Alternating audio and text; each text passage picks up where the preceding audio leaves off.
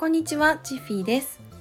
はい、えっと今から1週間くらい前だと思うんですけど、あの文章をわかりやすくね書くならこれだけ守ってみたいなテーマでお話ししたんですけど、まあ、その時にお話ししたのが中学生でもわかりやすい文章を書こうっていうことをお伝えしたんですよね。まあ、それで、まあ、意外とわかりやすい文章をねどうやって書くのって、あのー気になる方がいたので今日はあの文章をじゃあ具体的にどういうふうに書けばいいかみたいなところであのフレームワークを一つご紹介したいなって思います。あの SNS で普段ね発信されてる方ブログを書いてる方それから、まあ、会社とかであの報告書とかあの議事録みたいなものをまとめる時にも使えるかなって思うので是非最後まで聞いてもらえると嬉しいです。はいそれではあの文章の構成方法として今日お伝えしたいのが PREP 法というものなんですよ。聞いたことありますか？ PREP 法っていうのは P R E P で PREP って読むんですけどこれはそれぞれねあの英語の頭文字を取って PREP 法って呼んでるんですよね。ちょっと順番に解説していきますね。P がポイント。これが、まあ、結論。っていう意味がありますね。で R が reason 理由です。E が example 具体例で P が最初に出てきたものと同じ結論ということでこの流れで文章を書くととっても分かりやすくて簡潔な文章が書けるっていうものなんですよね。はいなので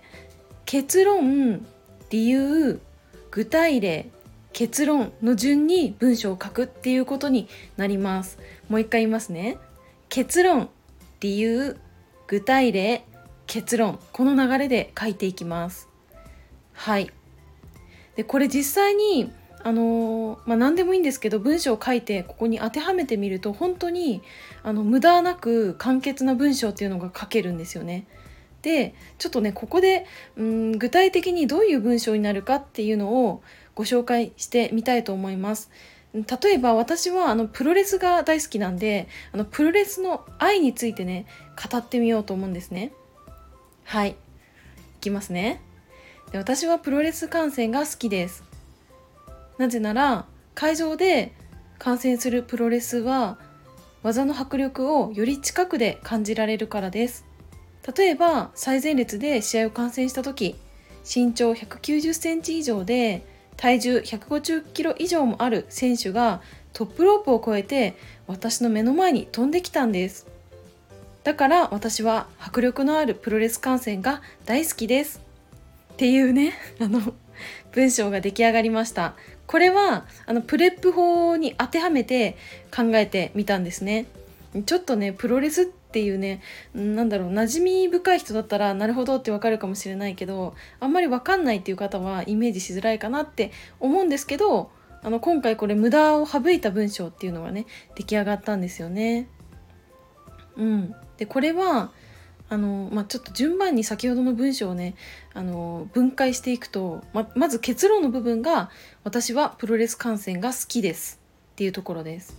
で次理由ですねここが、まあなぜなら会場で観戦するプロレスは技の迫力をより近くで感じられるからです。はい、で続いて具体例が例えば最前列で試合を観戦した時に身長190センチ以上で体重150キログラム以上もある選手がトップロープを越えて私の目の前に飛んできたんです。で最後に結論でだから私は迫力のあるプロレス観戦が大好きですっていう風にね出来上がったんですよ。